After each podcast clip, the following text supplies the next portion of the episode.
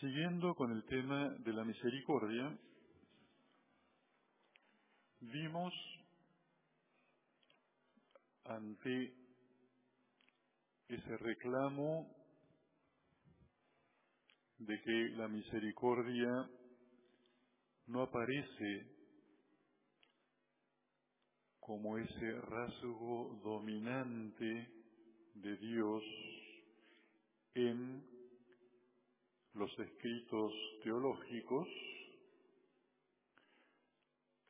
decíamos que no se debe por eso pensar que el tema estaba ausente, estaba bien presente en donde correspondía, que es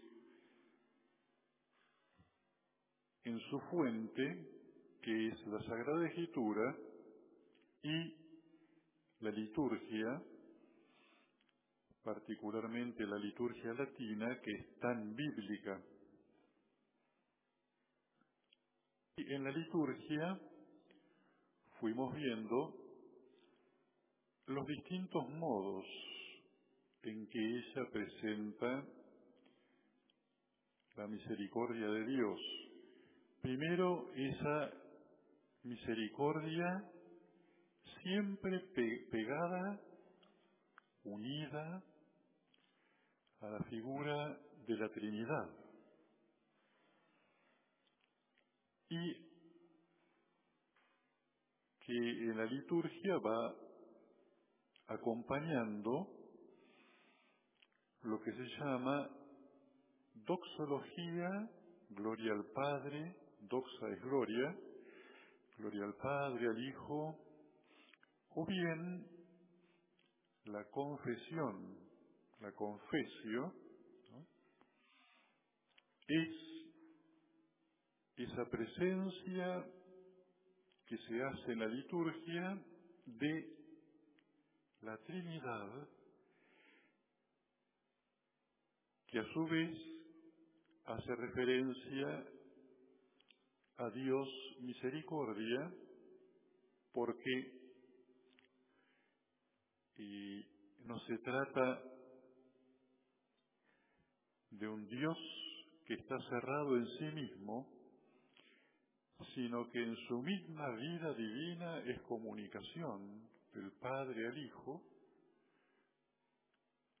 y que no sabemos por qué misterio es comunicación en la creación.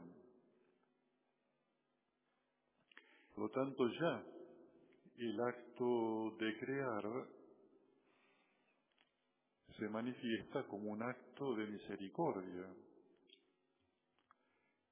Y la liturgia que realiza la alabanza, la doxología en todo momento, ¿no? De esa misericordia con la confesión de Dios Padre, Hijo, Espíritu Santo. En segundo lugar, vimos la presencia de la misericordia en la liturgia está unida a la figura de Dios creador y nosotros como sus criaturas, criaturas frágiles que desde su comienzo necesitamos esa comunicación misericordiosa con nuestro Creador, ya que Dios le dé a Adán cuáles son los caminos de la vida, es un acto de misericordia. Y no comas de aquel árbol, es un acto de misericordia la comunicación que nos hace Dios continuamente de su voluntad, lo que le agrada. Es un acto de misericordia porque es lo que nuestra limitación no puede llegar o a conocer, o bien conocer pero en una inseguridad. Y decíamos que esa figura se hace presente principalmente en la liturgia de las horas, donde aparecen los salmos y los salmos con esa continua plegaria, oración que se abre a Dios pidiendo lo que nos falta, sea lo que sea. Pero los salmos son el signo más claro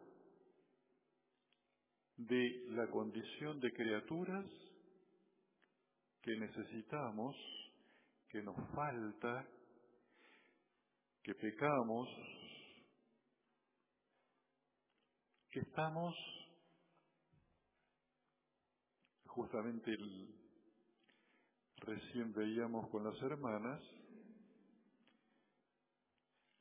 el canto de comunión de mañana termina no me abandones Señor que es lo mismo que Cristo le dijo en la cruz no me abandones ¿por qué me has abandonado? no, no, no podemos vivir sin Él, está tan, tan metido en nuestro ser, esos textos que les di de Guardini, de Bouillet, la misericordia nos revela que para Dios el habernos creado y el mantenernos y sostenernos en todo no es algo accidental para Él. No es, bueno, hubiese mejor, podría haber quedado solo tu vida plena de padre con su hijo. No. Misterio, pero tiene muchas formas de presentarse como tema en las escrituras. El que más me gusta a mí es del libro la sabiduría. A la sabiduría le gusta jugar entre los hombres. Le gusta estar. Y por eso, como criaturas y Dios como fuente de misericordia para con nosotros, criaturas frágiles, no es para Él una realidad accesoria. No, está dentro y nos lleva finalmente a ser hijos. Sí, sí, es decir, Él nos hizo nos pone en el paraíso donde Él se paseaba todas las tardes a la hora de la brisa. Son imágenes que vistas bajo la perspectiva de la misericordia, tendrían que hacernos revisar, dice el cardenal Casper, muchas afirmaciones que tenemos acerca de Dios y que están un poco desubicadas. Por ejemplo,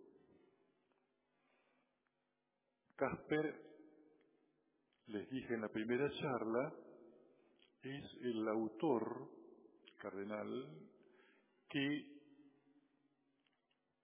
escribió ese libro, La Misericordia, se los recomiendo, donde él señala la gran ausencia de este tema en los tratados. Pero una vez que lo descubrimos, y lo descubrimos como realidad más profunda del ser de Dios, la misericordia, dice incluso el nombre de Dios ahora nos tiene que llevar a una reflexión